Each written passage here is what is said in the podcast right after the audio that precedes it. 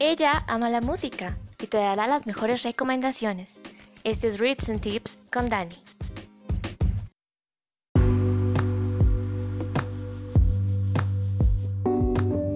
Bienvenidos de nuevo chicos, aquí Dani, espero estén teniendo una excelente semana. Prosiguiendo con el tema de la comunicación, hoy platicaremos un poco sobre cómo esa ya no es la misma de nuestros antepasados y ni siquiera la de nuestra infancia. El día de hoy hablaremos de la comunicación de la nueva era.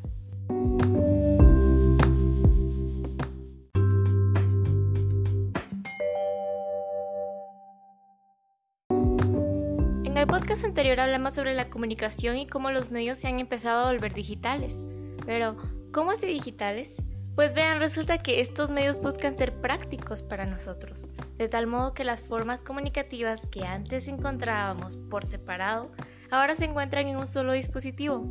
Ahora todo se encuentra en tu teléfono o computador y si no viene incluido puedes descargarlo de Internet, que es la red informática mundial y principal fuente de información y comunicación actual.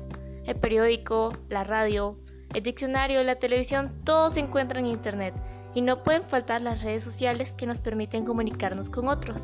En fin, el mundo real y el virtual hoy en día van de la mano.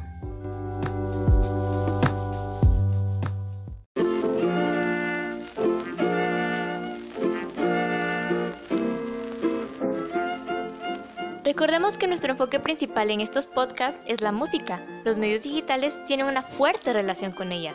¿Por qué? Pues ya que estamos en la era digital, la música ha tenido que acoplarse a ella y eso ha traído muchísimas mejoras consigo. Los aparatos utilizados para la producción musical ahora son más sencillos, móviles y de precios accesibles, además de que pueden buscarse y comprarse con facilidad.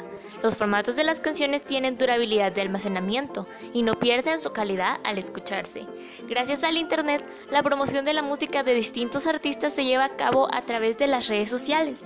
El acceso a la música es más sencillo con la ayuda de las plataformas streaming. Definitivamente, ahora la música vive de lo digital.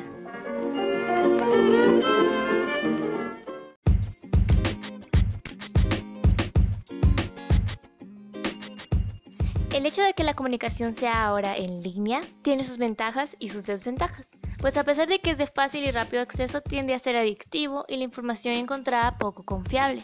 Por eso yo les recomiendo que aprendamos a utilizar responsablemente este medio. Espero hayas disfrutado y aprendido mucho. Gracias por escuchar. Tengo un buen fin de semana, yo soy Dani y nos vemos en el siguiente podcast.